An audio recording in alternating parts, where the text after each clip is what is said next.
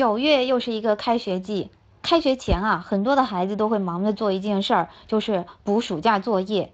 哎，其实啊，从孩子是不是按时做作业这件事儿，可以看出一个人的自律性到底如何。上世纪的六十年代，斯坦福大学的教授沃特米肖就召集了六百多名四岁左右的孩子，在他们面前放了一颗棉花糖。告诉他们可以选择现在吃，或者是过一会儿吃，就可以有另外一颗糖呢作为奖励。实验的结果表明，三分之一选择延后吃的孩子，他们长大后在人际关系、在学业、工作上都有更大的成就。米肖教授问：为什么有的孩子自律性就比较强呢？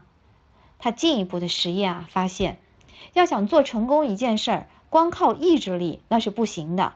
还需要有自我管理的策略。我们再来看一看这批四岁的孩子，他们是怎么做的？他们有的选择唱歌，有的选择蒙上自己的眼睛，以此来转移视线。所以，有效的方法可以让自控这件事儿变得事半功倍，它比单纯的痛苦的忍耐要强得多了。所以啊，作为这个时代的人，我们光光是指责自己的意志力薄弱。那其实是一件非常 out 的事情啊！我们需要的是不断的去寻找适合自己的有效科学的自我管理方法。